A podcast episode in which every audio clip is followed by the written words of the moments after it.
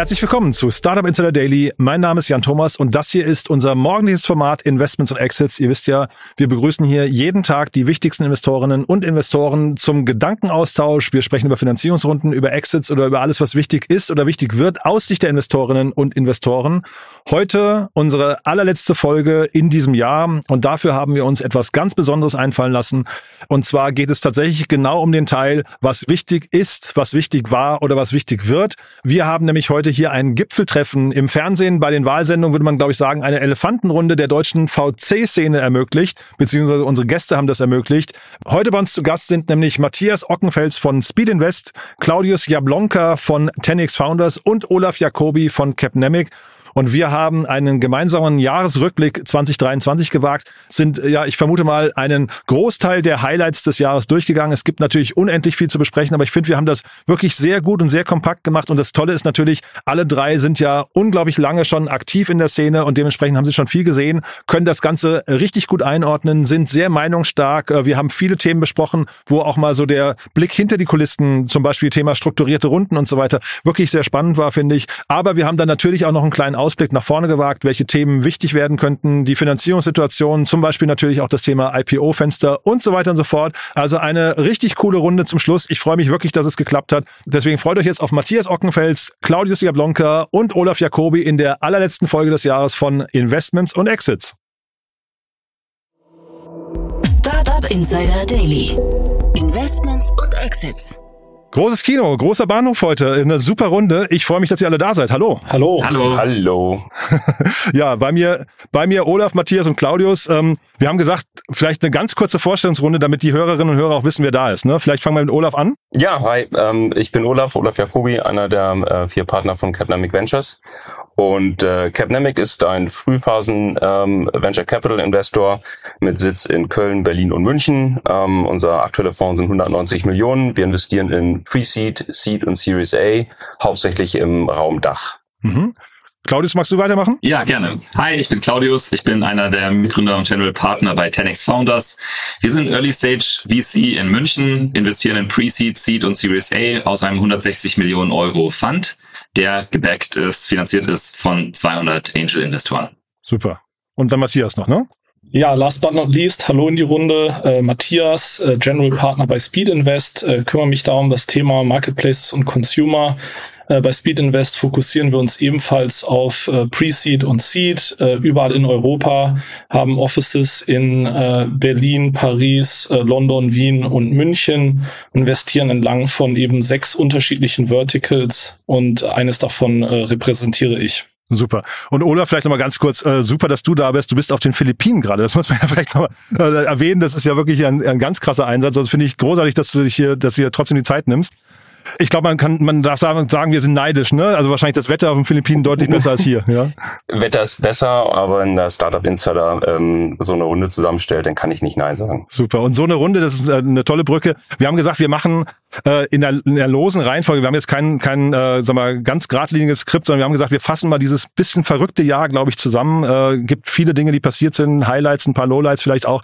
Vielleicht fangen wir mal kurz damit an, äh, nochmal, bevor wir, bevor wir richtig so einsteigen, kennt ihr euch denn untereinander, vielleicht zum Beispiel aus Portfoliounternehmen, aus Cap Tables? Absolut. Zumindestens mit, mit 10x äh, haben, wir, haben wir einige Co-Investments. Äh, wir sind unter anderem ja bei Raus zusammen drin, äh, was auch bei mir im Team liegt, äh, aber zum Beispiel auch bei Scilab. Hm. Also Raus ein super Thema, ne? die waren auch hier schon zu Gast. Scilab müsst ihr vielleicht nochmal kurz erklären? Genau, das überlasse ich dann gerne dem Claudius.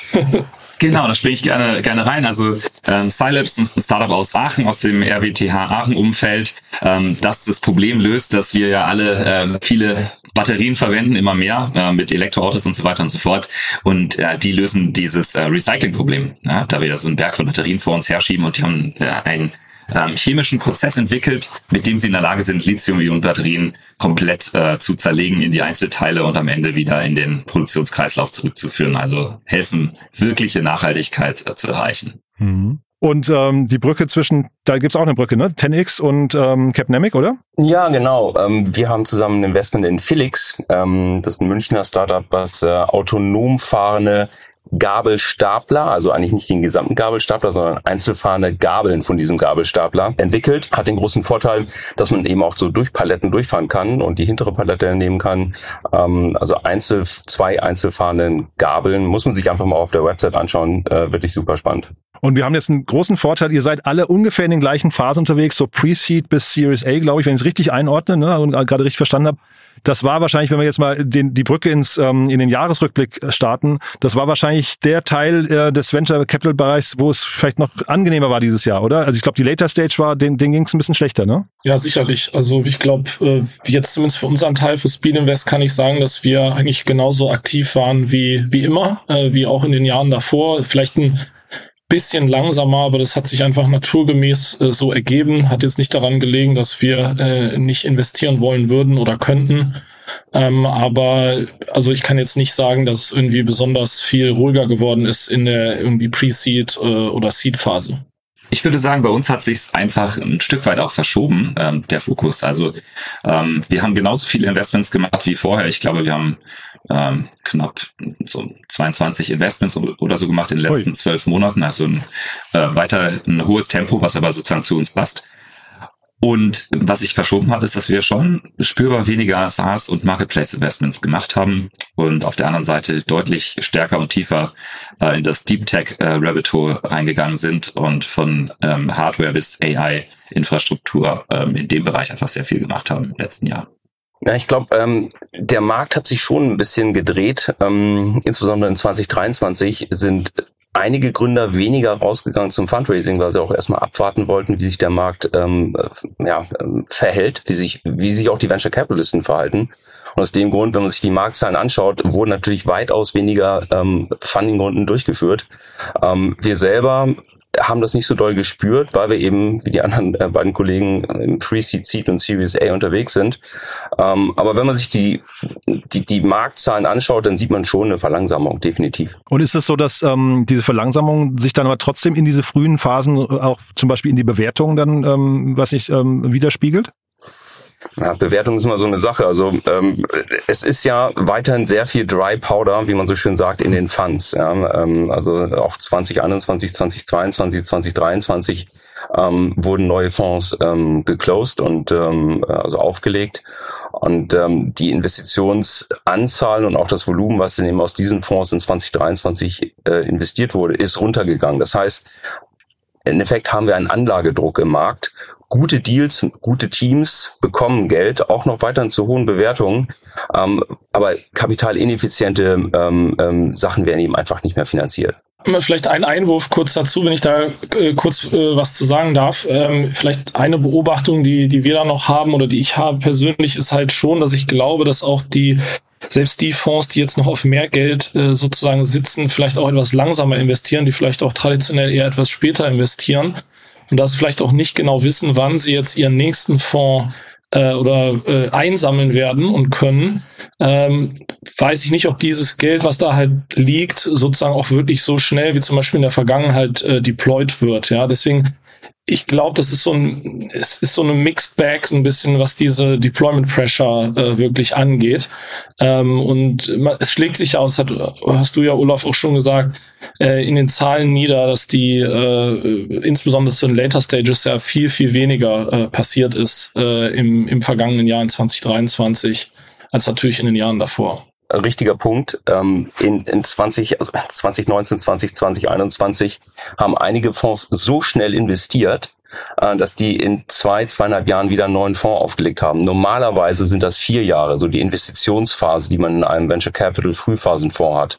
Und ähm, ja, einige Peers haben das eben reduziert durch sehr, sehr schnelles Investment äh, auf zwei, zweieinhalb Jahre. Und das ist nicht mehr der Fall. Und du hast ja vorhin gesagt, Olaf, diese ähm, kapitalineffizienten Themen haben oder kapital-heavy-Themen, ich weiß nicht, wie du es gesagt hast, haben schwer. Waren das so Themen wie Quick Commerce und die ganzen Scooter-Anbieter haben sich da dann viele VCs aber die, die Finger verbrannt und jetzt muss man erstmal gucken, was so die nächsten Themen sind. Man hat einfach eine andere Strategie oder einen anderen Blick auf ähm, Unternehmen bekommen? Ich glaube, es hat sich alles bisschen relativiert. Ähm, ich möchte jetzt äh, keine einzige äh, oder keine, keine Industrie bashen oder so, aber ähm, kapitalineffizient heißt eben, dass es im Endeffekt fast gar keinen Path to Profitability gibt. Mhm. Ähm, und äh, Quick Commerce ist sicherlich ähm, ein, ähm, ja, ein, ein Negativbeispiel dafür. Ich glaube, zu, zur Halbzeit des Quick Commerce wurden sogar Unternehmen finanziert, die ähm, das arabische Delikatessen irgendwie in Berlin innerhalb von zehn Minuten liefern können oder ja, Barber, glaube ich, ne? E ja. äh, e e Elektronik äh, innerhalb von einer halben Stunde. Also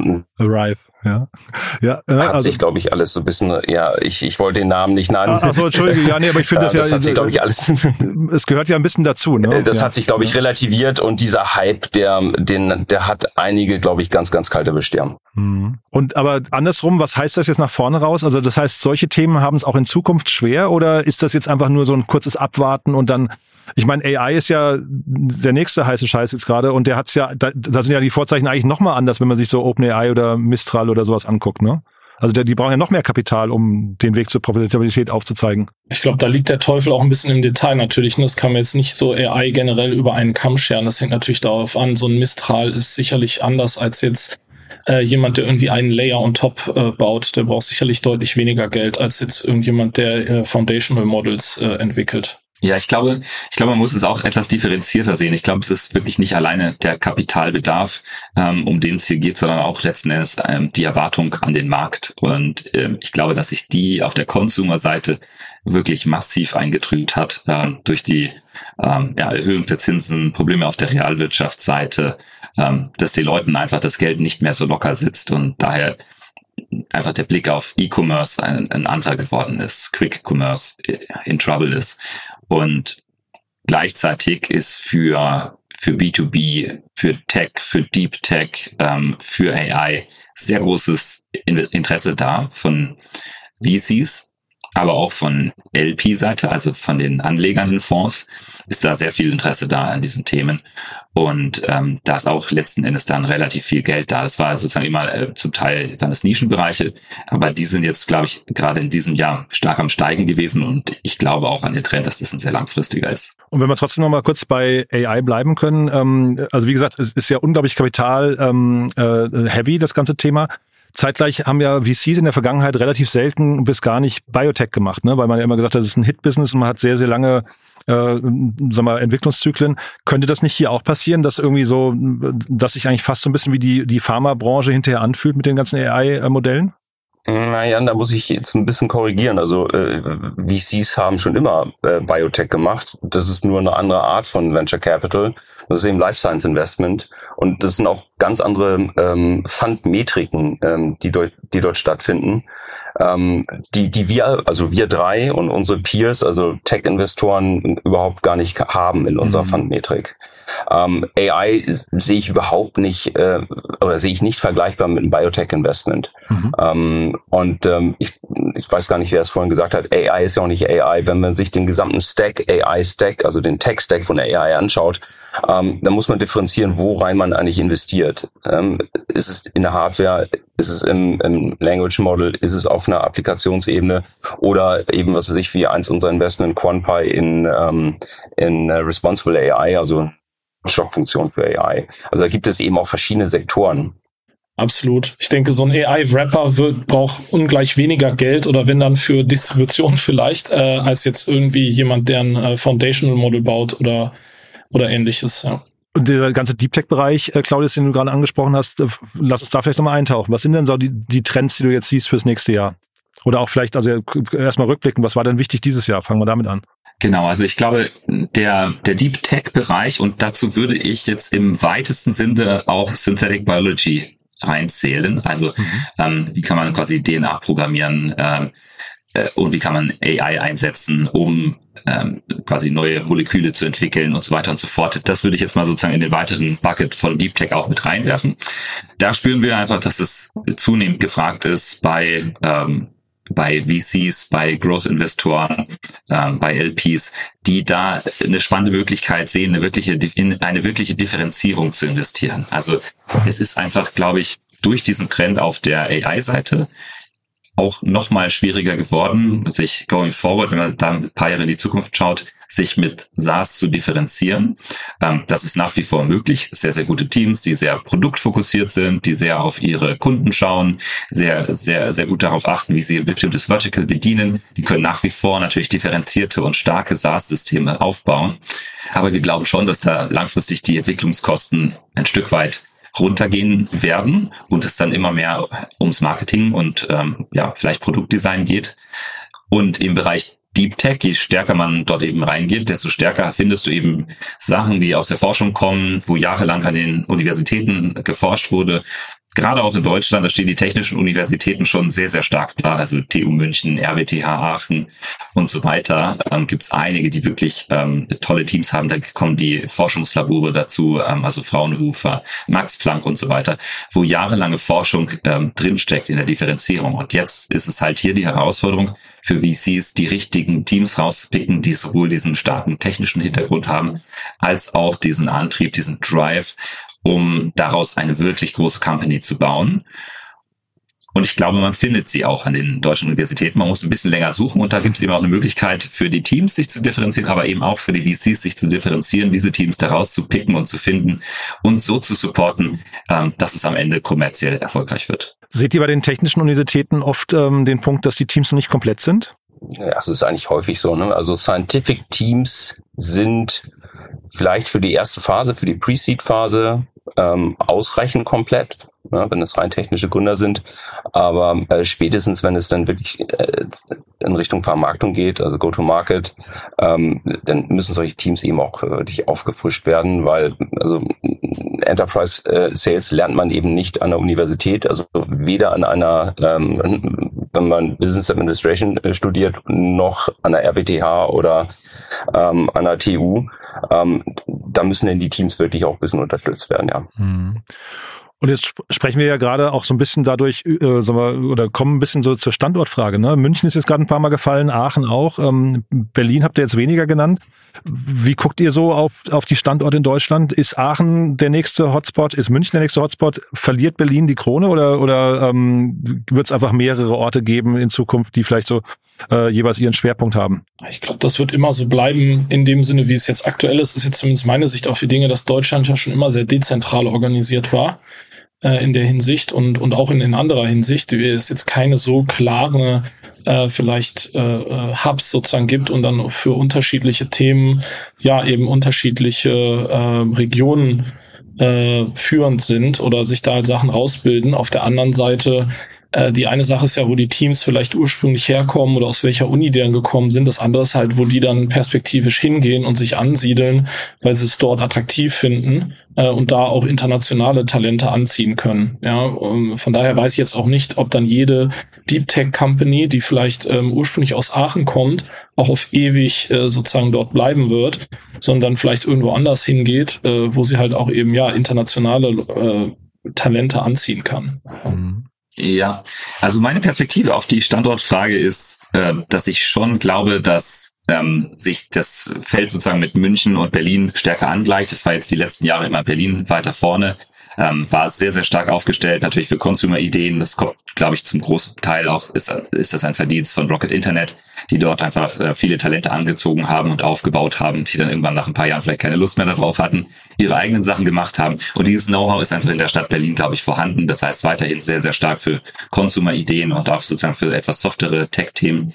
Bei den härteren Tech-Themen sehe ich jetzt schon anhand der Kriterien, die du eben auch genannt hast, den Standort München etwas stärker aufgestellt weil du hier eben ähm, einerseits du hast die TU München, du hast die LMU München, du hast die Hochschule München, sehr, sehr starke Unis hast. Andererseits hast du die meisten DAX-Zentralen hier in München. Das heißt, wenn du in, in Tech verkaufst, also äh, Tech verkaufst in Enterprise-Kunden, bist du dann dran, wenn du Spezialisten brauchst, Sales-Spezialisten oder Produktspezialisten aus allen möglichen DAX-Konzernen kommst du daran. Und dann kommen noch die Investments von den Big Tech-Konzernen aus den USA dazu. Mit einer ähm, großen Google-Zentrale, großen Microsoft-Zentrale, AWS und ähm, Meta, die jetzt auch ein Office eröffnet haben. Apple auch, oder? Oder habe ich es falsch in Erinnerung? Apple auch, ja, ja mhm. genau. Ja. Man, man kann sogar so ein bisschen aus der Historie lernen. Ähm, wenn wir jetzt mal Anfang 2000, da, da gab es eigentlich nur München, ne? also zur, zur Dotcom-Zeit. Ähm, und ähm, dann irgendwann 2005, 2000 bis 2008 fing es an dann mit Berlin, ähm, als die die, Sambas ähm, nach Berlin gegangen sind. äh, klar mit Rocket, aber auch Lukas Skadowski und so weiter. Also jeder, der Rabbit Hole gehört hat, den Podcast, ähm, kann das nachvollziehen. Und interessant ist, dass das Geld den Gründern gefolgt ist. Mhm. Es gab keine VCs in Berlin ähm, in, den, in den 90ern. Und ähm, auf einmal war in Berlin auch ein, ein Kapitalhub. So, wo sind jetzt die, die Tech, die, also die Pure Tech VCs entstanden mit einer MetaWave, mit der WeSquared ähm, und auch andere? Das ist in München. Und ich glaube, das ist ein ganz guter Indikator dafür, dass sich beide Standorte differenzieren beide ihre Daseinsberechtigung haben. Und insgesamt, wenn wir den Dealflow in Deutschland anschauen, ich weiß nicht, wer es vorhin gesagt hat, wir sind ja nicht nur föderal vom, ähm, ähm, in Deutschland, sondern eben auch in der Gründerszene. 50 Prozent der Deals im deutschen Dealflow kommen nicht aus den, aus den fünf großen Hubs, sondern wirklich aus den Suburbs. Ne? Ob das nun Chemnitz ist, wo bei uns Stuffbase herkommt, oder Lina X aus Bonn, Aachen und, und eben noch viele andere Standorte. Und das ist eigentlich doch Schöne. Wir hatten ja eingangs Scilab erwähnt, die sind, glaube ich, aus Freiburg, wenn ich mich richtig erinnere. Nur so. Ja. Also ich glaube da, also wir auch mit Speed Invest, wir machen 30, 40 Investments pro Jahr und natürlich viele davon auch im Dachraum, in, in, in Deutschland insbesondere. Und das ist äh, ja sehr breit aufgestellt. Natürlich gibt es dann wieder eine gewisse Konzentration, aber ich bin auch selber so ein bisschen allergisch, da sehe ich das vielleicht ein bisschen anders als die meine äh, beiden anderen hier äh, Podcast-Gäste sozusagen gegen dieses sozusagen Ausspielen von den Städten gegeneinander oder jetzt zu sagen, dass irgendwie München ist mehr Techie als Berlin oder so, weil wir sehen auch gute Tech-Gründer in Berlin und umgekehrt auch mal äh, vielleicht ein oder anderen mehr äh, consumerish äh, Sachen sozusagen aus München. Ähm, also da bin ich, am Ende ist mir persönlich das ehrlich gesagt ziemlich egal. Ja. Ich, ich weiß noch, wie vor, ich weiß nicht, zehn Jahren oder sowas, ähm, da war eine große Meldung halt eben, dass Early Bird nach Berlin kommt. Ne? Das war irgendwie so, ja. finde ich, so das, das Siegel nochmal, äh, jetzt ist klar, Berlin ist wirklich äh, the place to be. Seht ihr das so in, in der Zukunft vielleicht so in den nächsten ein, zwei Jahren, dass dann mehr und mehr VCs auch Büros zum Beispiel in München aufmachen müssen oder vielleicht auch in Köln? Ich weiß gar nicht, Köln haben wir jetzt noch gar nicht erwähnt. Vielleicht Einwurf, Einwurf eingangs. Ich glaube, die Büros oder Standort, ohne dass ich das jetzt runterspielen will, ist aber auch weniger wichtig. Und ja. auch gerade dann auch mit Covid gesehen, dass zumindest jetzt auch in unserem Fall, wir investieren natürlich auch viel über Zoom sozusagen, was nicht heißt, dass wir natürlich nicht die, die nötige Due Diligence machen, Analyse machen, aber ich meine sehr, sehr viele Dinge und gerade in, in unserem Bereich kann man, macht man heute halt äh, remote. Und klar, wenn ich die Leute gerne nochmal face-to-face treffen möchte, dann fliege ich da hin oder treffe die, ähm, entweder dort oder woanders, äh, wo, wo auch immer sie gerade sind oder ich gerade bin, aber ähm, das, ich muss dafür nicht mehr unbedingt ein Büro haben, zwingend. Ja, das sehe ich ein bisschen anders. Ja, ähm, klar, wenn man jetzt ähm, nur das Investment äh, sich anschaut, also diese In Investmentphase, ne, dieses An äh, Annähern und dann irgendwie die Entscheidung treffen. Ähm, aber wenn man natürlich sehr eng mit den Gründern zusammenarbeitet und die Gründer mit, äh, mit den Investoren, dann hilft eine Nähe schon. Ähm, es kommt natürlich immer darauf an, was für ein Modell man hat als Venture Capitalist, ähm, ob man eben sehr, sehr viele Investments macht oder ob man eben eine sehr selektive Auswahl hat und dann eben sehr eng mit den Gründern zusammenarbeitet. Also ähm, nur per Zoom das und nur fliegen, das funktioniert meiner Meinung nach nicht.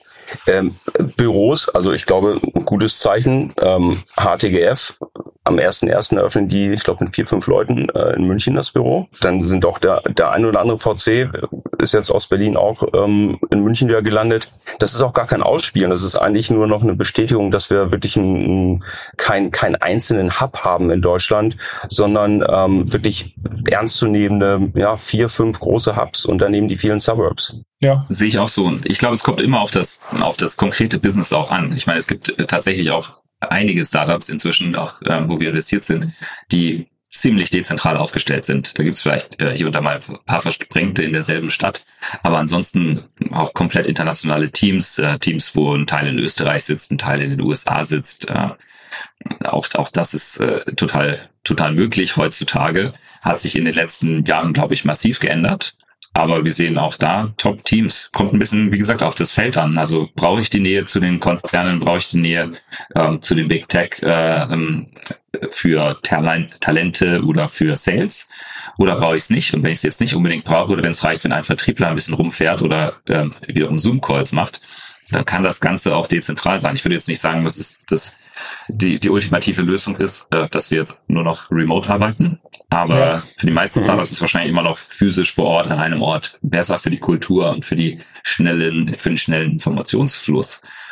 aber das funktioniert auch remote. Und pur remote vielleicht auch manchmal besser als so halb, halb. Und ich wollte mal dazu fragen, habt ihr dazu Zahlen oder, oder gibt es da Studien oder so dazu? Also sind Teams, die äh, remote-only sind, sind die vielleicht erfolgreicher oder weniger erfolgreich als äh, die, die, Team, die Teams, die vor Ort sind? Weil du hast ja also mal andersrum diesen Vorteil, du kannst ja weltweit hiren, ne, wenn du remote first bist oder remote only.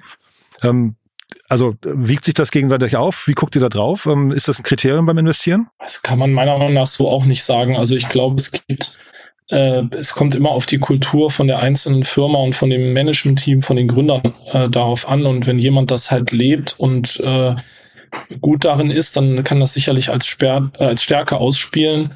Ähm, aber ich würde jetzt nicht jedem Gründer irgendwie raten, äh, direkt eine Remote First Company aufzubauen, vor allen Dingen, wenn das nicht in der persönlichen DNA liegt. Ja, also es hängt immer davon ab, was, was die Gründer halt leben und fühlen. Und ähm, wir haben beides. Ja, wir haben im Portfolio einige, die sind komplett remote aufgestellt und wir haben andere, die sagen, äh, jeder kommt ins Büro jeden Tag ohne Ausnahme. Ja, also äh, und dazwischen mit viele Graustufen. Ich würde auch sagen, es kommt einfach drauf an, auf das Business kommt auf die Firma an, kommt auf die Kultur an, kommt auf das an, was die machen.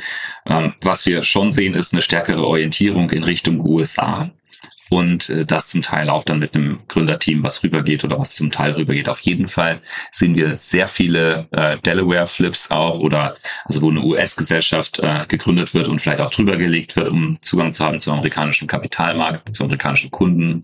Ähm, das wird von Y Combinator auch stärker eingefordert. Inzwischen ähm, die Teams von Y Combinator gehen auch wieder vor Ort in die USA. Ähm, also das hat sich, ähm, der Trend hat sich, glaube ich, insgesamt verstärkt, ähm, bisschen zu Lasten von Europa Europa, muss ich leider sagen. Aber ähm, das ist auch äh, ein Trend, den wir, glaube ich, dort sehen und der dann auch über Remote wieder möglich gemacht wird. Wir haben ja vorhin so ein bisschen über Tech-Investments oder Tech-Teams gesprochen, ähm, die von ganz bestimmten Universitäten auch kommen. Ähm, ich glaube, da kann man den Trend ganz gut ähm, erkennen, dass eben Remote-Only äh, bei diesen Deep-Tech-Investments eher weniger zu sehen ist. Warum? Weil die natürlich auch ihre Universitäten dafür nutzen, weitere Entwickler anzuheuern. Also wenn jemand vom KI-Institut äh, in Saarbrücken ein Unternehmen gründet, dann hat er natürlich einen super Zugriff, um weitere Entwickler äh, dort auch einzustellen. Aachen genauso oder TU München. Und ähm, bei den weniger tech-orientierten Unternehmen, da haben wir auch im Portfolio das eine oder andere, was remote first oder remote only ist dieser ganze Climate Tech Bereich, ähm, ich meine, das ist wahrscheinlich zum Teil nah dran an Deep Tech, ne, aber zum Teil auch nicht. Ist das so der nächste große Trend auch fürs nächste Jahr? Oder bleibt es der nächste große Trend? Also ich glaube, im Climate-Bereich speziell haben wir in 2021, aber auch noch in 2022 äh, sehr, sehr viele Softwarelösungen gesehen ähm, zum Thema Tracking von Nachhaltigkeit, äh, ESG-Reporting und so weiter mhm. und so mhm. fort. Ich glaube, das ist auch so eine der ersten Ideen, auf die man kommt, wenn man jetzt vorher vielleicht Consulting gemacht hat und sagt, ich will jetzt was Sinnvolles machen, ich will was Nachhaltiges machen, was kann ich, wo kann ich mich schnell einbringen, wo kann ich mit relativ flacher Tech ähm, schnell was machen. Da gibt es tolle Firmen, das ist ein Riesenbedarf, das ist äh, regulatorisch verlangt und äh, jede Firma braucht es. Also klar, da gibt es auf jeden Fall einen Markt, aber wir haben sehr, sehr viele Companies dort gesehen. Und ich glaube halt, dass im Bereich Climate Tech irgendwann wir an den Punkt kommen, okay, wie können wir jetzt wirklich Nachhaltigkeit erreichen? Und ich glaube, um die zu erreichen, musst du irgendwann in die physische Welt gehen. Und ähm, ich glaube, dass dieser Trend noch eine Weile anhalten wird, weil wenn wir die Emissionen runterbringen wollen mit Technologie, dann müssen wir früher oder später in die Hardware gehen. Es können dann Firmen wie ein Scilab sein, die Batterien recyceln. Ähm, da, und es gibt, glaube ich, jede Menge anderer Ideen, die letzten Endes unsere Welt effizienter, sauberer machen, die in die physische Welt mit reingehen. Gebe ich dir recht, vielleicht ein äh, auch äh, ja, Kommentar dazu. Ähm, wir haben da auch einige Sachen gemacht, zum Beispiel Neocarbon, äh, Carbon Capture äh, Technology. Ähm, was ich mich halt immer aus einer äh, Investorenperspektive frage als VC ist halt, ähm, wie sehr eignen sich dann diese Modelle eben wirklich äh, für einen VC und sozusagen für äh, VC Returns und Return Erwartungen und wie werden diese Hardware-Modelle dann halt eben entsprechend bepreist, äh, wenn es sozusagen zu einem Exit kommt. Momentan ist ja doch recht, recht viel Geld auch ähm, im Markt aufgrund und in, in diesem Climate Tech Bereich eben aufgrund von regulatorischen Drucks.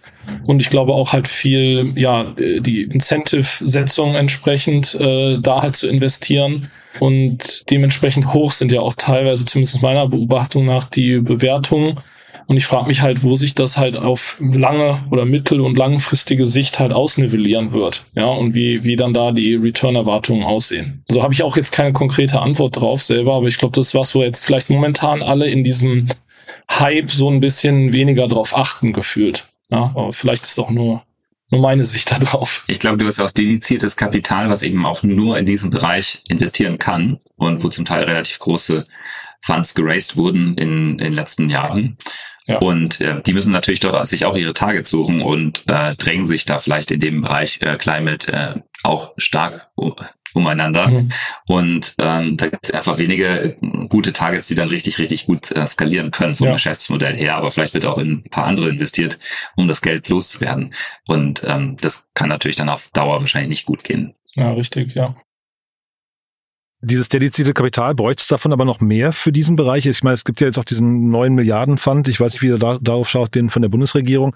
Ähm, Wäre das nicht, also ist, ist Climate Tech nicht vielleicht so ein Thema, was in Deutschland auch so eine Zukunftstechnologie, eine Zukunftsindustrie sogar sein könnte? Ich glaube, dass, wenn man das zusammenfasst, wie viel Kapital braucht es eigentlich, wenn man also die die Klimaprobleme physisch angeht, ähm, was eine Kollegin eben gerade angesprochen hat. Ähm, die meisten Investments, die wir gesehen haben, das ist eigentlich Softwarelösungen. Man, man versucht etwas zu optimieren oder es, äh, den, die Nutzung zu verbessern, aber die richtig im Kern die Probleme angehen, ähm, das ist ein physisches Problem und ähm, da gebe ich anderen Kollegen recht, ähm, das ist nicht unbedingt ein Venture Capital Case und ähm, da braucht es Geld aus anderen Töpfen äh, vielleicht, die Frage ist halt genau zu deinem Punkt, Jan, auch, ist, äh, ist halt dieser Topf zum Beispiel der richtige dafür? Ich bin ehrlich gesagt jetzt äh, nicht ganz, äh, oder mir sind diese Bedingungen von diesem Topf nicht ganz bekannt, aber ich bin mir relativ sicher, dass das wieder an gewisse äh, Vorbedingungen geknüpft ist und ich weiß nicht, wie das genau ausgesteuert wird. Also das soll ja wahrscheinlich anderes Geld auch äh, sozusagen anlocken, also aus dem äh, privaten Sektor, was dann in diese Firmen fließt und quasi dann so wie so eine Art Co-Investment-Vehikel sein oder so, wenn ich mich nicht ganz täusche. Aber wie gesagt, dafür weiß ich zu wenig und ich weiß nicht genau, was das da für Bedingungen sind.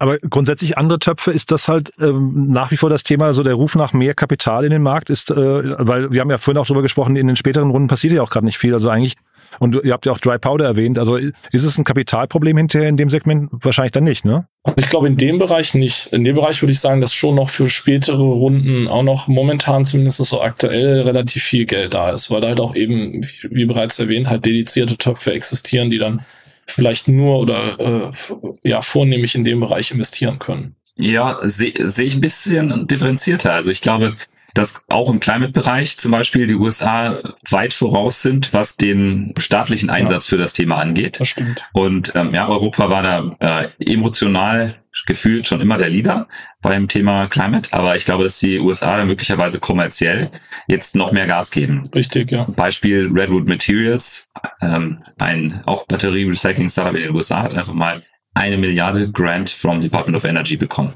um eine ja, Fettfabrik hinzustellen. Und ähm, in, in Europa sind wir dabei, uns eben auf ähm, ja, sagen wir mal, zweistellige Millionenbeträge an Förderung zu bewerben, das ist da äh, durchaus signifikant, absolut. Aber es ist halt nicht die, die Milliarde, ne? die kann einen schon voranbringen. Also ob es da ist oder einfach nur zu kompliziert, das ist zu diesem Thema Bedingungen, was ich meinte, soll, wenn ich, wenn ich dich unterbreche, aber genau deswegen, weil ich glaube, das Geld ist wahrscheinlich prinzipiell da, aber es ist halt einfach viel zu bürokratisch, ja. Ja.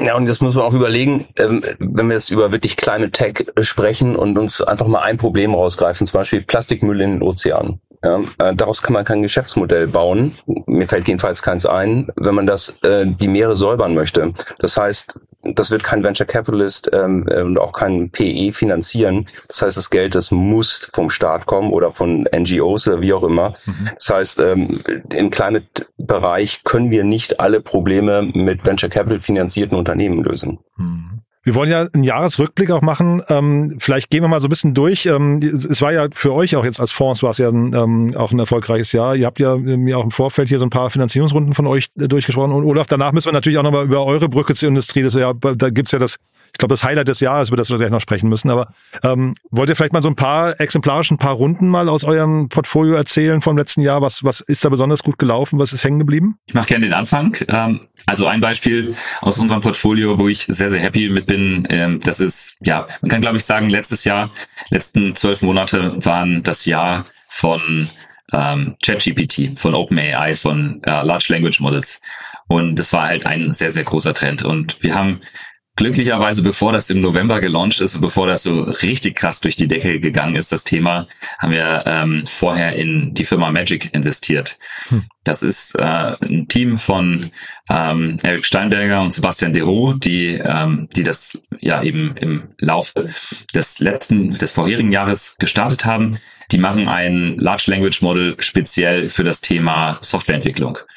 Ähm, das ist sozusagen from the ground up ein Foundational Model, was äh, hilft, Software zu entwickeln. Das geht also eine ganze äh, Ecke weiter nochmal als ähm, ein GitHub Copilot äh, das tut.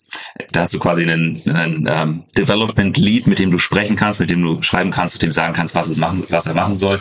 Und du hast die Möglichkeit, einen enormen äh, Kontext an Codebase reinzuladen in das System und so auch für Enterprise-Kunden Software äh, über AI zu bauen. Und dort haben wir, äh, wie gesagt, zum Glück, bevor das voll durch die Decke gegangen ist, investiert. Ähm, und etwa zwei Monate später haben sie dann angefangen mit ihrer, ähm, mit dem Geld aus der Pre-Seed-Runde zu den äh, Big Tech-Konzernen, zu den Hyperscalern zu gehen und äh, um Compute-Ressourcen zu verhandeln, auf denen sie ihre AI-Modelle trainieren. Und dann gab es einen kleinen Bieterwettbewerb, äh, bei dem dann am Ende Google das Rennen gemacht hat. Und ähm, ja, da haben sie dann insgesamt 28 Millionen US-Dollar eingesammelt, ähm, zwei, drei Monate nach der Pre-Seed-Runde. Da bin ich sehr, sehr happy, wie sich das entwickelt hat und auch wie es seitdem weitergegangen ist. Ähm, wir sind da investiert zusammen mit dem äh, nicht nur Capital G, also dem Google Late Stage Fund, sondern auch dem äh, Ned Friedman, dem ehemaligen GitHub CEO, der sich persönlich sehr stark einbringt, äh, Elad Gill. Ähm, und ähm, ja, eine ganzen, ganz, ganz lange Liste von super Leuten, äh, die das Startup mit unterstützen. Und ähm, ja, an der Stelle auch nochmal ein Shoutout an Daniel Dippold von Evor, äh, mit dem wir das Investment auch gemeinsam in der, in der Pre-Seed-Runde äh, mitgemacht haben. Äh, da sind wir sehr, sehr happy, wie sich das entwickelt hat und auch noch weiterentwickeln wird. Ich kann vielleicht äh, einen Deal und, und ja erstmal Glückwunsch äh, an euch und an dich, Claudius. Klingt super spannend, auf jeden Fall. Äh, ich kann vielleicht einen Deal sozusagen mit reinbringen, der ein bisschen an das vorangegangene Thema anknüpft. Also äh, im weitesten Sinne Climate Tech, beziehungsweise im engeren Sinne eher Richtung Circular Economy, äh, was ja auch in dem äh, Kontext, glaube ich, ganz, ganz relevant ist. Und da ich natürlich mein äh, Hauptaugenmerk auf Marketplaces lege, muss ich das auch nennen. Das ist äh, nämlich Refurbed, äh, kommt ursprünglich aus Österreich, ist ein ähm, ja im Prinzip Marktplatz für äh, refurbished Electronics, also ähm, quasi äh, wieder aufbereitete elektronische Artikel, in erster Linie äh, Smartphones, aber äh, starten auch jetzt mit, mit anderen Kategorien, ähm, die man dort kaufen kann, ja, in einem, in einem sehr, sehr guten Zustand. Die haben 50 Millionen eingesammelt, ist gar nicht so lange her. Vornehmlich von, von existierenden Investoren, was jetzt vielleicht auf den ersten Blick äh, nicht unbedingt sozusagen so positiv klingt. Die Firma hat sich aber extrem gut entwickelt, ist in ihren Kernmärkten äh, Deutschland und Österreich äh, profitabel und gleichzeitig äh, hat ein sehr, sehr gutes Wachstum hingelegt und das vor allen Dingen in einem Bereich, von dem man eigentlich denken könnte, dass er halt schon recht gut bedient ist, wenn man sich halt äh, Player wie Backmarket anschaut oder natürlich auch bestehende Horizontals äh, oder andere Player wie Rebuy in Deutschland. Und die haben es halt echt geschafft, da äh, nochmal einen sehr, sehr starken Player äh, in dem Bereich äh, aufzubauen, sich sehr, sehr gut entwickelt. Ja, ich knüpfe einfach mal an das Thema AI an. Ähm, das ist ein Investment, was wir äh, Ende 22 angefangen haben, aber ich glaube so ähm, Anfang 23 wurde es dann auch durchgeführt. Das ist die Firma QuantPy aus Saarbrücken, also vom AI-Institut. Ähm, drei Gründer, wirklich drei Scientific-Gründer, die eine Technologie acht Jahre lang ja, gut acht Jahre lang entwickelt haben, um ähm, aus der Blackbox AI ähm, quasi eine Greybox zu machen, also hineinschauen zu können, ob Language Models oder ob Machine Learning Algorithmen biased sind, ob sie ähm, was Falsches machen, ob sie sich in die falsche Richtung entwickeln. Das war die Kerntechnologie. Nachdem wir da eine Pre-Seed-Runde gemacht haben, wurde das Team aufgebaut und äh, dann haben die Anfang des Jahres angefangen, Produkt zu entwickeln. Daraus ist eben ein AI-Management-Hub geworden, bei dem oder auf dem eben Organisationen, Großunternehmen ihre gesamten ML und AI-Modelle, ähm, also die Intelligent Engines, administrieren können und die gesamte Zeit auch kontrollieren können. Das heißt, wenn dort ein Modell aus dem Ruder läuft, ähm, gibt eine Warnung, ähm, wird auch sofort dargestellt, was zu tun ist, andere Trainingsdaten, Algorithmus an, anpassen und so weiter. Super spannendes Thema. Wir haben uns lange darüber Gedanken gemacht, in welchen Bereich wir in AI investieren und sind dann darauf gekommen, dass eben dieses Responsible Ethical AI ein ganz, ganz wichtiger Punkt sein wird, weil eben auch die verschiedene Regulatorien eben auch in Kraft treten. Das haben wir jetzt ja gesehen. Und ähm, ja, das Unternehmen entwickelt sich ganz toll, sitzt in Saarbrücken, aber ähm, weiterer Hub auch in München. Du hast ja vorhin gesagt, Olaf, ähm, gute Teams bekommen immer Geld, ne? oder denen fällt es zumindest leichter, Geld zu bekommen. Ähm, wir haben ja jetzt trotzdem in den letzten Monaten in, oder in diesem Jahr relativ viele Insolvenzen gesehen, also Unternehmen, die einfach kein Geld mehr bekommen haben. Zeitgleich gab es sowas Verrücktes wie diese Runde zum Beispiel bei Takto, ähm, wo dann, ich weiß nicht, innerhalb von wenigen Tagen zwei Runden eigentlich stattgefunden haben, einmal Sequoia und einmal Index. So nach vorne raus, wird sich sowas verstärken? Also mehr Insolvenzen und mehr solche Runden oder äh, gibt es so eine neue Normalität dann wieder, äh, die oder die an die alte ursprüngliche wieder anknüpft? Ja, wenn man sich jetzt so eine Takto anschaut, diese Runde, das ist ein definitiv ein Outlier. Ne? Sollte man jetzt nicht als, äh, als Beispiel nehmen, dass, ähm, dass das ähm, häufiger vorkommen wird. Glückwunsch dazu, richtig klasse auch für den, für den Status des Unternehmens oder für die Phase des Unternehmens so eine Runde hinzubekommen. Ähm, spricht für das Team, spricht für die Technologie und auch für das Thema. Ähm, Insolvenzen äh, gehören einfach leider zum Geschäft. Ähm, jeder von uns investiert in sehr viele Unternehmen und nicht jedes Unternehmen wird es bis zum Ende durchhalten. Ähm, das ist einfach so. Und ähm, wenn wir jetzt in den Rückspiegel schauen und sagen, naja, in 2019, 2020, 2021 wurde in sehr, sehr, sehr viel investiert. Die gesamte Szene ist so ein bisschen dem Hype verfallen. Dann fällt uns das jetzt wahrscheinlich ein bisschen vor die, äh, auf die Füße. Ähm, und ähm, es wird eben auch ähm, zu einigen Insolvenzen kommen, weil es keine Folgefinanzierung geben wird. Vielleicht noch ein ähm, zusätzlicher Kommentar dazu. Anfang des Jahres oder Ende letzten Jahres haben viele auch Investoren, mit denen ich gesprochen habe, auch äh, eher Later-Stage-Investoren davon einer Zweiteilung oder eben auf Englisch so Bifurcation in dem Markt gesprochen, dass sie halt gesagt haben, okay, es wird halt eben ein paar Companies geben, die ähm, sich sehr, sehr gut entwickeln und die nach wie vor äh, sehr viel Geld äh, anziehen werden und dementsprechend auch äh, weiterhin relativ hohe Multiples bekommen und für die es halt Competing äh, Termsheets gibt.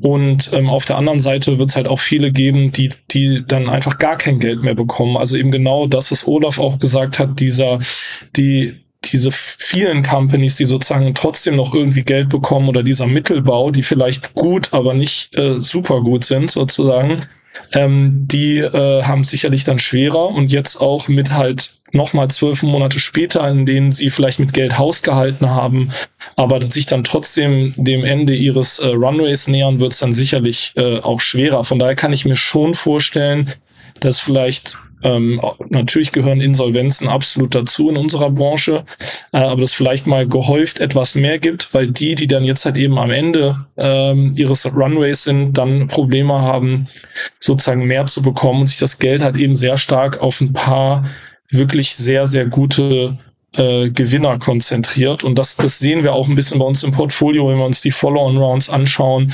Und dass dann wirklich einige Companies auch sehr, sehr viele Termsheets bekommen und sehr, sehr gute Terms, die einen dann manchmal vielleicht noch ein bisschen mehr an 2021, 2022 erinnern. Ja, und andere halt äh, es äh, ungleich schwerer haben natürlich. Ich möchte, ich möchte mit einer mit mit einer Zahl ganz kurz das Ganze untermauern, was du gerade gesagt hast. Ähm, ähm, sorry, dass ich unterbrochen habe, ähm, aber das passt gerade so ganz gut dazu. Ähm, der EIF, der European Investment Fund, ist in, boah, ich weiß gar nicht, in wie viel Prozent aller europäischen Fonds investiert. Ich schätze mal so in 50, vielleicht sogar 60 Fonds, äh, Prozent aller Fonds. Ähm, und äh, der veröffentlicht auch ein paar Zahlen und ich glaube, die beiden Zahlen kann ich ruhig nennen. Ähm, Im Dezember 2021 hatte ähm, die Portfolios, in denen der EIF investiert ist, 178 Unicorns. Im Juni 23 waren es noch 92. Ja. Und nicht, weil es so viele Exits gab. Nein, nicht, weil es so viele Exits gab, ja. Weil einfach Bewertungen einfach runtergeschrieben worden sind, weil eben die Party einfach mal ein bisschen vorbei war und der, der Overhype. Ähm, so, und das, diese beiden Zahlen sprechen eigentlich die gesamte Geschichte. Ähm, von 178 Unternehmen, die über eine Milliarde wert waren, runter auf 92 innerhalb von, was waren das jetzt, zwei Jahren, noch nicht mal.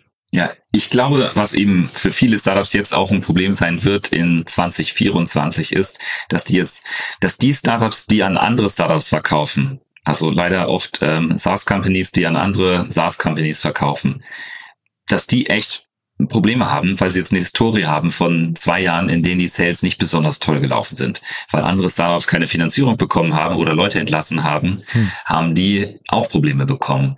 Und das ist einfach ein großer Teil der Branche auch, die in ihrer Wachstumsphase gerade auf andere Startups angewiesen sind. Also es war immer der beste und einfachste Go-to-Market zu sagen, damit starte ich, weil die sind schnell, offen, digital, da habe ich die Infrastruktur, da kann ich mich einfach anknipsen und äh, die wachsen und ich wachse mit meinen Kunden. Das macht am meisten Sinn. Ich verkaufe quasi an Seed Stage oder Series A Stage äh, Startups und wachse dann mit denen. Und das ist jetzt die letzten zwei Jahre nicht viel passiert. Was heißt das für die Companies? Die sind jetzt vielleicht mit Bridges oder sowas eine Weile durchgekommen. Aber die Historie von den Startups, die sieht halt einfach nicht mehr gut aus. Ne? Das sieht halt auch inzwischen aus nach einem Turnaround-Case.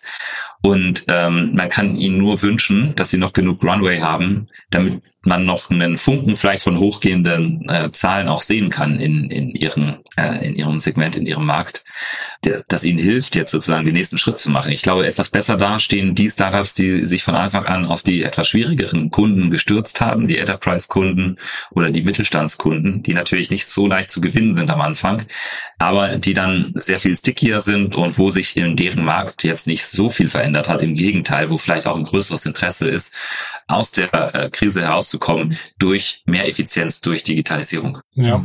Den letzten Punkt möchte ich auch unterstreichen, einfach nur, dass das eine ähnliche Beobachtung ist, die wir auch im Portfolio haben, sicherlich, dass äh, definitiv die äh, Unternehmen und, und auch, im Übrigen auch Marketplaces, also B2B Marketplaces, die genau in diese Art von Kunden verkaufen, gegebenenfalls etwas äh, besser dastehen ähm, als halt solche, die, die das nicht tun. Und weil du, Matthias, weil du vorhin die Terms angesprochen hast, ähm, äh, also wir bekommen ja hier immer nur die, die, die Headlines mit, ne? Wir sehen ja quasi nur hinter die Pressemeldung oder den, die Artikel, aber wie, vielleicht könnt ihr mal so euch ein bisschen, also jetzt müsst ihr nicht in Details gehen, aber so generell die Grundstimmung wird gerade hart verhandelt und sieht man deutlich, also diese ganzen strukturierten Runden, von denen immer gemunkelt wird, die tauchen ja draußen nicht so auf, ne, in der, in der mhm. Öffentlichkeit. War das so, dass was quasi dieses Jahr auch dominiert hat? Also ich würde jetzt lügen, wenn ich jetzt sagen würde, das hätte es gar nicht gegeben. Das ist sicherlich äh, äh, sicherlich etwas, das vielleicht Anführungszeichen häufiger vorgekommen ist als vorher. Auf der anderen Seite vielleicht auch nicht so häufig, wie man dann denken mag. Ja, und wie gesagt, ich glaube dann eher der Fall, dass dann ähm, einige Companies einfach gar kein Geld bekommen haben oder sich halt genau aus dem Grund bewusst dazu entschieden haben, gar nicht erst rauszugehen, ja, oder gesagt haben, okay, ich versuche das eher möglichst äh, nach hinten zu verlagern und äh, äh, ja, muss halt ähm, sparen im Endeffekt und dadurch halt gar nicht in die Situation unbedingt erstmal reingekommen sind, dass sie jetzt eine strukturierte Runde hätten machen müssen. Ja, aber klar haben wir das schon mal an der einen oder anderen Stelle äh, äh, gesehen, aber vielleicht jetzt gar nicht so oft, wie man denken würde, aufgrund, sag ich mal, ja, der der Medien im, im weitesten Sinne, ja.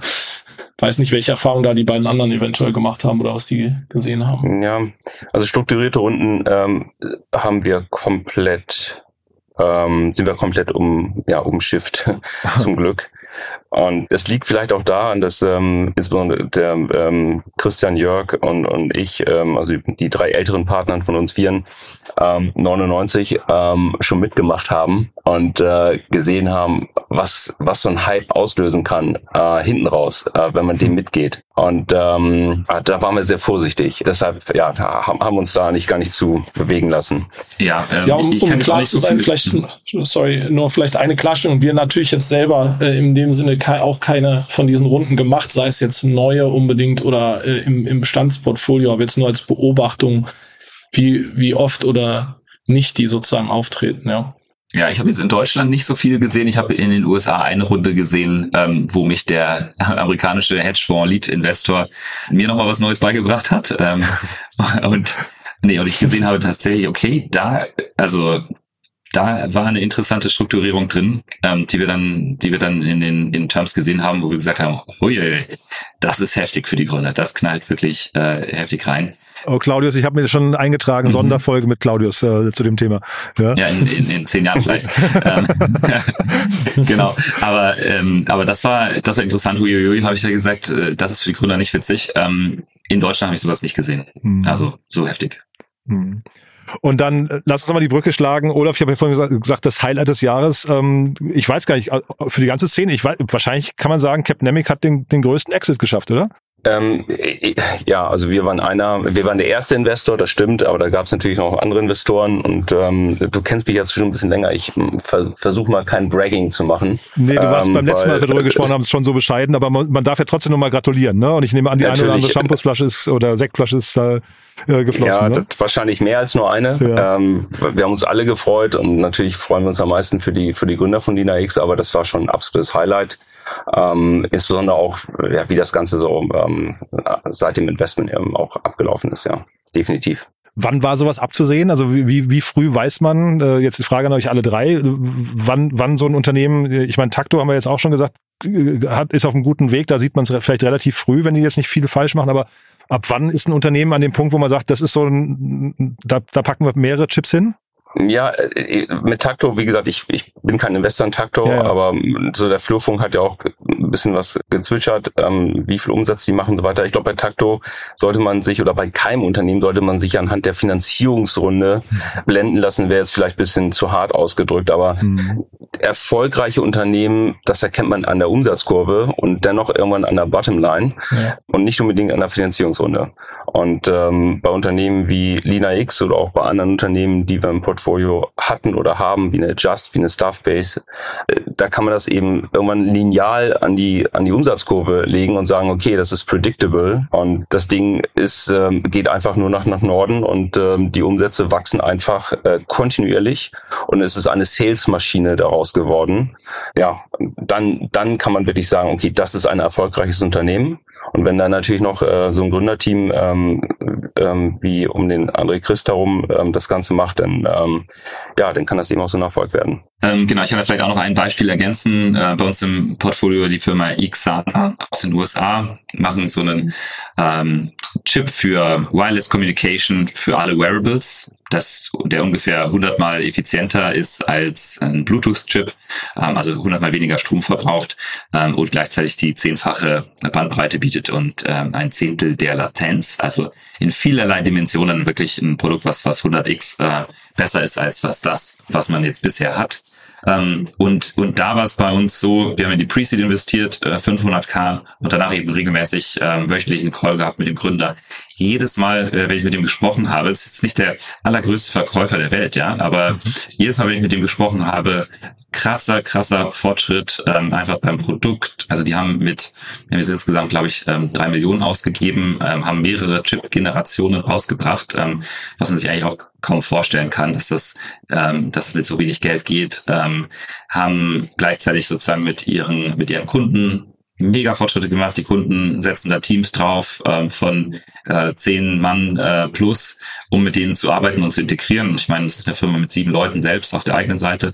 Also du siehst einfach sozusagen, okay, die Kunden nehmen das krass ernst, dieses Produkt und wollen mit denen arbeiten.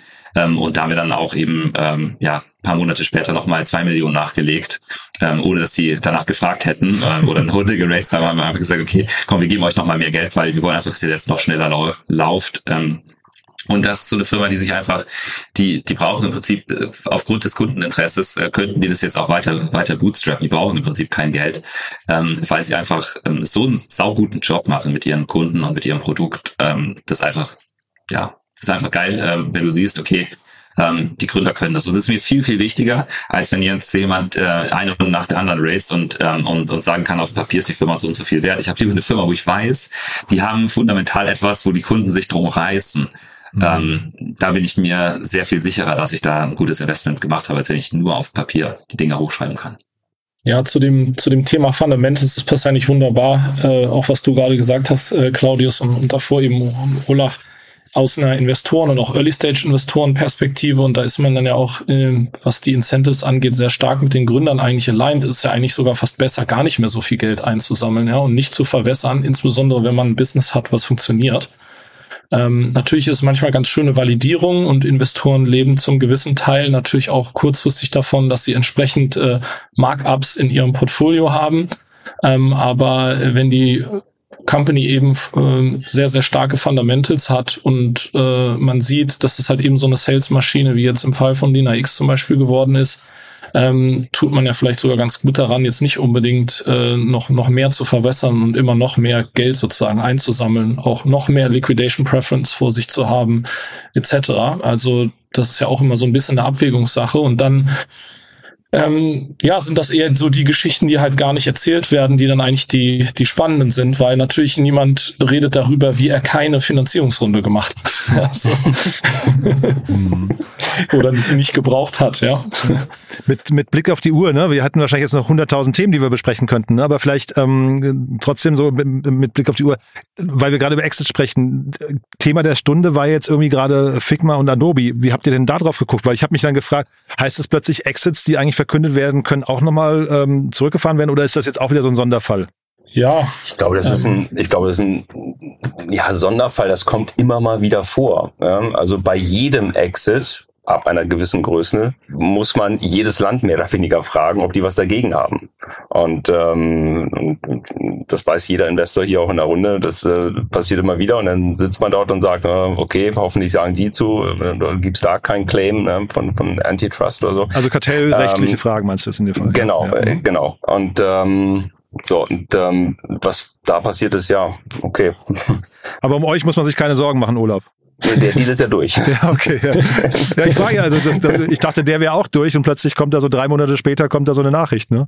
Ja, das, ja, ja. also ich sehe es ein bisschen kritischer insofern, ähm, weil es natürlich, was ich ganz interessant fand, das stand, glaube ich, bei The Information ganz gut, die EU quasi diesen Deal blockiert hat und das war ja auf eine Weise auch zu erwarten. Es kommt natürlich immer wieder vor, aber mit der Begründung natürlich zu sagen, dass irgendwie das den Wettbewerb einschränkt und so weiter und im Endeffekt genau das Gegenteil passiert, weil natürlich dadurch ein äh, eigentlich äh, kein Anreiz entsteht, auch aus VC-Perspektive und Gründerperspektive irgendwie in dem Bereich was zu bauen, weil man eben keinen validen Exit-Kanal äh, sieht, außer natürlich jetzt in dem konkreten Fall es steht natürlich dem IPO da jetzt auch nicht unbedingt äh, viel im Wege. Im Gegenteil, die Firma hat sich ja sehr, sehr gut entwickelt äh, auch seitdem diese Gespräche mit äh, Adobe angefangen haben und die die eine Milliarde, die sie da jetzt an, ähm, ich glaube so äh, äh, quasi Penalty Fee bekommen, die äh, wird ihnen sicherlich auch helfen. Ja, das ist ja äh, eben quasi äh, gratis äh, Funding ohne Dilution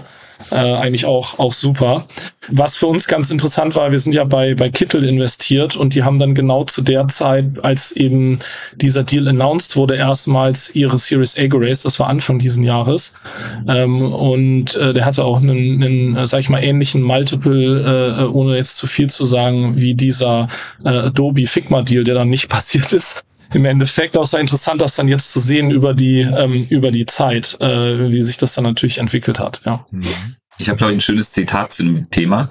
Ähm, ich war neulich beim CDTM, wir haben gemeinsam so einen Kurs gegeben mit einem deutschen Unicorn-Gründer. Ich weiß jetzt nicht, ob ich ihn namentlich dabei zitieren darf. Hm. Ähm, auf jeden Fall, was ich sehr, was ich sehr stark fand, er meinte, bis zu einer Milliarde kannst du eine Firma aus eigener Kraft bauen. Wenn du eine 10 Milliarden Firma bauen willst, brauchst du die Erlaubnis der Regierung.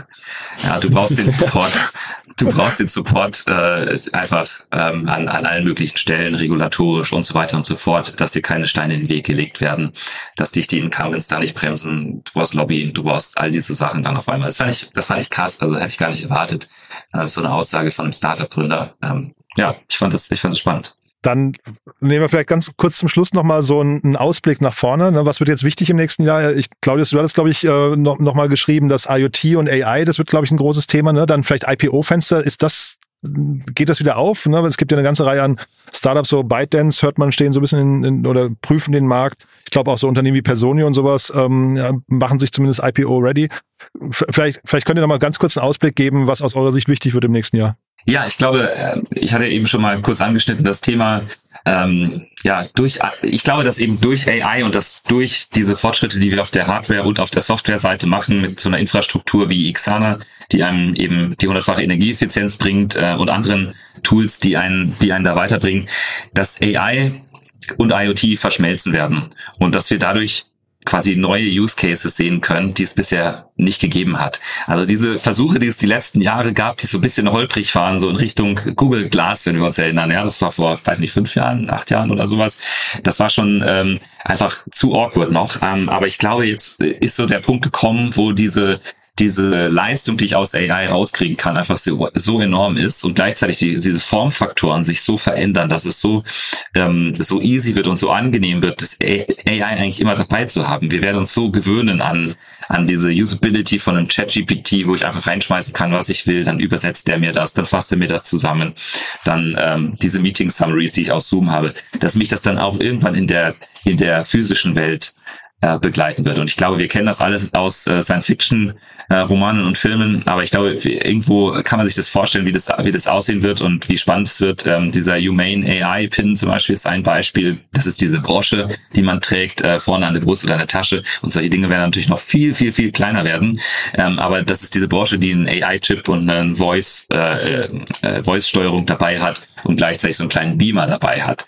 Ähm, das ist der erste ganz, ganz grobe Versuch in diese Richtung, ähm, AI, glaube ich, jetzt äh, noch kleiner und besser nutzbar zu machen. Oder Tab, äh, mytab.ai ist ein anderes Beispiel, wo ich so ein Amulett im Prinzip immer umhängen habe, was was quasi ja mit mir interagieren kann, ähm, was Gespräche aufnimmt, was mich äh, coachen kann, äh, was ein riesen Wissensreservoir hat. Und ich glaube, dass diese Lösungen halt inzwischen anfangen werden, einen Mehrwert zu bringen, der sehr, sehr spannend ist. Ich glaube, dass es in B2B äh, beginnen wird, mit diesen Anwendungen und sich dann äh, mittelfristig auch in B2C umsetzen wird oder im Medical-Bereich beginnen wird und dann irgendwann in den B2C-Bereich rüberschwappen wird. Das ist, glaube ich, fast, fast nicht zu, ähm, nicht zu vermeiden. Das ist nur noch die Frage, passiert es jetzt in 2024 oder passiert es ein oder zwei Jahre später? Aber ich glaube, das wird kommen, weil die Mehrwerte eben so krass geworden sind. Du bist jetzt der Erste, den ich höre, der über Humane so fasziniert gesprochen hat. Ne? Ich habe die meisten Leute habe ich immer nur so kritisch gehört, aber ich habe auch gerade rausgehört, das ist für dich eher so ein Zwischenschritt, ne? Oder glaubst du, die werden richtig genau. groß? Mm, Humane AI, weiß ich nicht. Äh, speziell weiß ich nicht, aber es ist für mich ein, ein Use Case. Ich glaube, es ist ein Showcase und äh, ich glaube, sie haben im Marketing leider vieles falsch gemacht. Mhm. Ähm, und sie haben, glaube ich, auch, es ist halt, glaube ich, noch ein weiter Weg. Aber wenn du so ein, so ein Ding auf äh, ein Zehntel der Größe bringen kannst und, äh, und das Ganze nochmal zehnmal so smart machen kannst, ich glaube, dann ähm, möchte man darauf nicht mehr verzichten. Ja, ich kann vielleicht kurz ähm, äh, auf deine ähm, Eingangsfrage eingehen, Jan, bezüglich sozusagen, wie sehen wir jetzt vielleicht den äh, den Exit-Markt oder Later-Stage-Markt äh, auch 2024. Ich glaube, ich, ich bin da eher noch ähm, zurückhaltend, sondern äh, wird da mich eher so auf, auf 2025 schielen, äh, soweit man das aus der heutigen Sicht überhaupt vorhersehen kann. Aber ich glaube, die meisten unserer Companies sind wahrscheinlich gut beraten, wenn sie das in 2024 noch konservativ angehen in dem Sinne. Aber das ist natürlich so the, the Million Dollar Question. Ja, wann, wann geht sozusagen das IPO-Window wieder auf für, für, für Tech-IPOs? Und wann zieht dann dementsprechend auch der, sag ich mal, vielleicht Later Stage VC-Markt oder generell Tech-Funding-Markt äh, wieder an? Ähm, das weiß ich auch nicht. Und wir, ich meine, wir investieren eh unabhängig sozusagen von diesen Zyklen. Wir haben natürlich immer so ein bisschen einen, äh, eine grobe Sicht sozusagen da drauf, ähm, aber äh, wie gesagt, selber investieren wir unabhängig davon. Was jetzt spezielle Themen irgendwie angeht, natürlich ähm, AI ist in aller Munde. Wir haben einige Investments in dem Bereich gemacht, werden das auch weitermachen. Ist auch für Marketplaces super äh, relevant natürlich und wichtig. Aber ich bin auch da jetzt kein großer Freund. Das ist vielleicht, da bin ich vielleicht auch anders als andere Investoren generell, auch bei uns intern. Bin ich jetzt niemand, der jetzt besonders irgendwie äh, Trends vorhersagen will oder Trends in dem Sinne hinterher hinterherläuft, sondern das ist halt meiner Meinung nach die Aufgabe der Gründer, die äh, ja Opportunities und das die Potenziale zu identifizieren und meine Aufgabe ist halt die Gründer dann zu entdecken und äh, in die zu investieren. Ähm, aber ähm, die die kümmern sich eigentlich darum, die äh, sage ich mal, äh, äh, weißen Flecken auf der Landkarte äh, zu erkunden. Ja, und das ist nicht nicht äh, nicht unbedingt mein Job als VC. Zusammenfassen möchte ich das jetzt nicht ähm, und noch nichts doppelt, noch nichts doppelt doppelt nennen. Ähm, ich fange mit mit den Themen, mit den Sektoren oder Industrien an. Ich glaube, wir müssen aufpassen, dass mit AI nicht die nächste Sau durchs Dorf getrieben wird. Und ähm, das wird wahrscheinlich jeder der der beiden Kollegen bestätigen. In den letzten drei Quartalen, vielleicht sogar vier Quartalen, gab es schon eine Anhäufung von Pitch Decks und äh, und Ideen, ähm, wo AI drauf stand, aber gar keine ja. AI drin war. Das hat mich teilweise so ein bisschen an die Blockchain erinnert, die wahrscheinlich schon wieder völlig vergessen ist.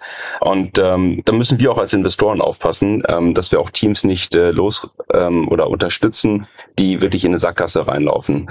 Äh, es gibt einen schönen Spruch, build stuff that matters. Ähm, und mit Humane das ist ein Edge Case wahrscheinlich. Ähm, wird es sowas irgendwann geben? Ja. Sind wir schon soweit? Ich habe keine Ahnung. AI ist ein großes Thema und wir schauen uns da auch sehr, sehr viel an. Aber wir müssen aufpassen, dass wir uns da nicht verrennen. So, ähm, was die Finanzier den Finanzierungsmarkt angeht, das sehe ich positiver. Ich glaube, dass wir 2024 ähm, einige B- und auch C-Runden, größere, äh, größere B- und C-Runden sehen werden, weil Unternehmen in 2023 ihre Hausaufgaben gemacht haben, in Richtung Rule of 40 gegangen sind oder schon profitabel sind, trotzdem weiter wachsen, sich eben einfach den veränderten Marktbedingungen, Kapitalmarktbedingungen angepasst haben und jetzt wirklich wieder fundable sind für Growth Investors. Also nicht nur VC Growth Investors, sondern auch PEs, die warten auf solche Unternehmen. Bestätigt auch jeder Investmentbanker, äh, die suchen händeringend solche Unternehmen. Und ich glaube, da werden wir in 2024 einige richtig gute Runden sehen für Unternehmen, die es eben auch verdient haben, weil sie eben wirklich einen Wachstumspfad haben, weil sie Rule of 40 eingehalten haben. Und ähm, ähm, ja, da freue ich mich auch ganz persönlich drauf, auch in unserem Portfolio gab ja jetzt auch in den letzten Wochen schon, ne? also jetzt neben Taktor ja. auch ja so, ich weiß nicht, äh, Sum Up vor allem, ne? oder Urban Sports Club oder so. Es gab ja ein paar große Runden schon, wo man sagen muss, ähm, die, also stimmt einen hoffnungsvoll nach vorne raus, ne? Ja. Ja, absolut. Ja. Sum Up fand ich persönlich, äh, sorry, ähm, Urban fand ich persönlich auch äh, ja eine positive Überraschung in dem mhm. Sinne. Super.